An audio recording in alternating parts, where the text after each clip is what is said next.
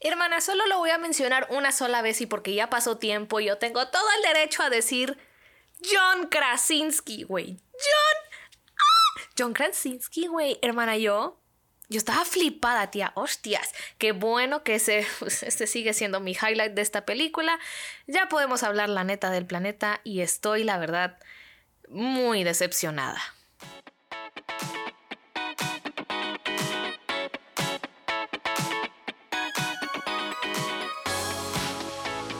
¿Qué mana? ¿Cómo estás? Bienvenida, bienvenida a este tu espacio para cotorrear sobre cine. Yo soy Andy Morales, mucho gusto. Ponte cómoda, hermana, que hoy vengo así con el despecho de lo que se veía venir, pero todos les está valiendo queque. Y si la compañía no hace nada por renovarse, esto del MCU puede perecer. Empecemos, mana. Como de ahora en adelante te dejo la info de la peli acá abajito en este description box o si estás viendo el canal de YouTube en en la description box, obviamente, para que esto la verdad no se haga más largo. O sea, la verdad a mí ese formato de te explico toda la sinopsis, no, o sea, está bajito.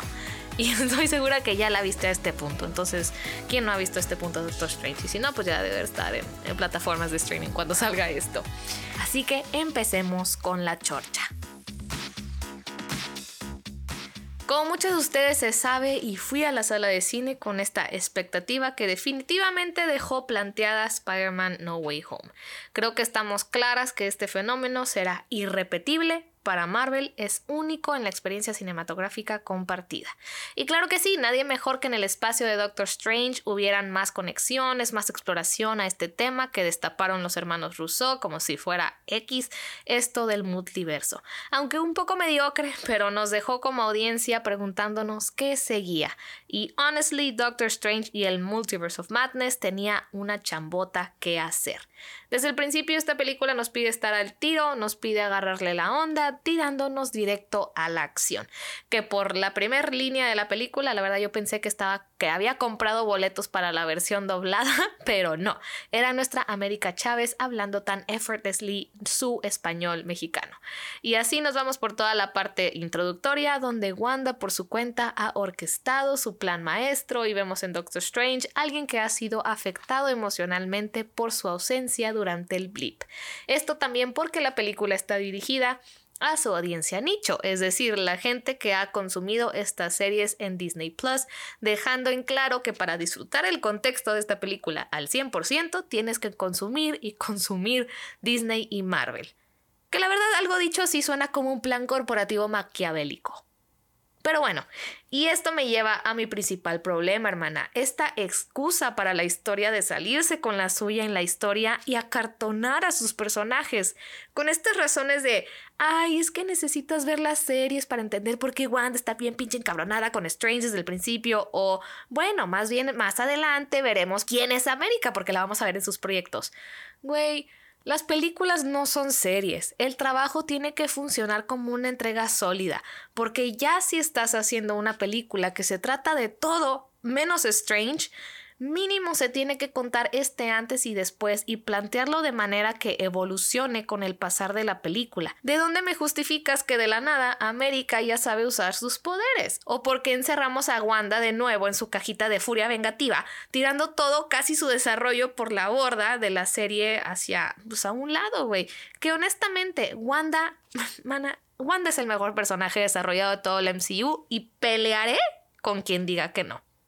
WandaVision ha sido lo mejor que ha salido de este cuartito de escritores, vaya, de esta fase 4 y Miss Marvel, obviamente que más adelante me encantaría, voy a hablar de esa serie, que vaya, aquí en Multiverse of Madness no la odié por completo, ya hacia el final trataron de rescatar esta esencia de Wanda en las escenitas finales, que, o sea, sí tocó fibras, es que también, o sea, Elizabeth Olsen es muy buena actriz, mana, pero bueno, eso sí, lo que veo de mucho valor en esta entrega, de lo mucho que se ha intentado Marvel también trayendo a Chloe Zhao, es demostrar este sentido de autoría sobre sus cintas. Y Sam Raimi es un gran ejemplo de cómo lograr distinguirse. Su manejo de ritmo, de propuesta de edición, de juego de cámara y de géneros le agregó este sentir de no saber qué esperar porque la verdad es que nadie sabía qué podría seguir, ¿no? Un cameo, una sorpresa, un plot twist, que la verdad veo muy decepcionante que Marvel para retener ahora a su, a su audiencia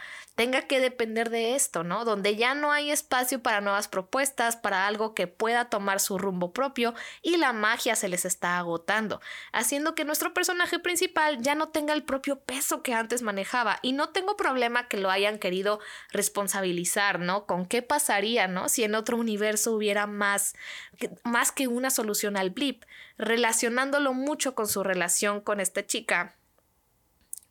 Es que tengo, tengo mal el nombre aquí anotado, pero la Rachel McAdams. Pero es el único hilo dramático que le dieron. Y pues el mismo personaje da para mucho más. O sea, había veces que me preguntaba así de, oigan, ¿y Doctor Strange? Como Phineas, así donde, ¿dónde está Perry? Creo que como audiencia, mana, debemos empezar a ser más, más exigentes con lo que nos presentan y no solo a nivel de acción o darnos material cada vez más seguido. De verdad me siento un poco harta de que haya algo cada año, cada ciertos meses, por lo mismo de esta ansiedad compartida de querer todo ya, de necesitar toda la información de cómo se conectan los personajes, de que hacer que la audiencia consuma Disney Plus, por esta posibilidad abierta que dejó No Way Home, etc, etc, etc. Y siento que tanto Marvel como Disney se van a poner la pata, se van, van a meter la pata ellos mismos, güey. Todo por tener esta experiencia en la sala de cine que de verdad entregarnos un producto decente donde reine la calidad. Últimamente no sé si se han fijado, pero el trabajo de efectos especiales ya se llega a ver demasiado mediocre. Hablando de una de las compañías más poderosas de entretenimiento y en cine, y todo por querer las cosas ya, no dan tiempo a la animación, a la renderización ni al diseño. O sea, vean por ejemplo la calidad de efectos de la película de Dune, de Duna, de Denis Villeneuve, de Denis Villeneuve y compárenlo con lo reciente sacado de Marvel, de verdad, sacando historias predecibles que no dejan a la imaginación ni los diálogos. O sea, preguntémonos, mana, ¿esta peli de verdad es buena o solo sus cameos fueron lo bueno? tratando de ser complacientes, ¿hasta qué punto se está sacrificando este proceso de creación con tal de que todo a huevo tenga que conectar. Disfruté que Sam Raimi haya traído su visión, haya traído su valor por experimentar, aunque no todo le haya sido aprobado por el estudio. Por él, la peli logró sentirse un poco fresca y tantito diferente, pero la poca raíz de su planteamiento, la superficialidad que recae en sus personajes y la nula todavía exploración sobre el multiverso la hacen fácilmente olvidable como continuación de la franquicia as a whole funciona, pero como Doctor Strange es todo menos Strange, mana. Vaya. Y pues bueno, yo le doy esta película en entretenimiento 3 Sandy Stars de 5 e igual cinematográficamente se queda en 3. Es 3 Sandy Stars de 5.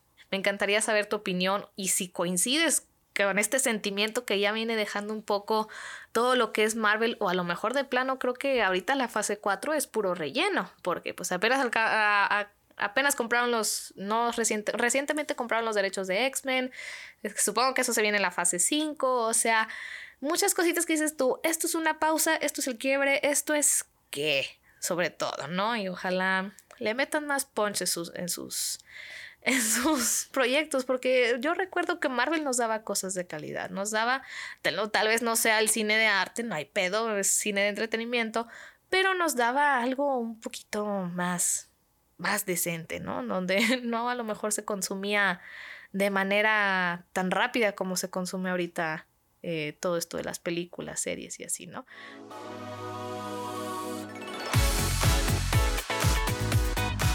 Bueno, mana, esto ha sido todo por la reseña del día de hoy. Ojalá hayas disfrutado. ¿Qué piensas tú? Me encantaría saberlo. Házmelo saber. En este, sígueme en mis redes sociales o escríbenme en mis redes sociales. Y pues nada, te espero en la próxima reseña. Muchas gracias por escucharme. Gracias por ver mi carita en YouTube. Y eh, hasta la próxima.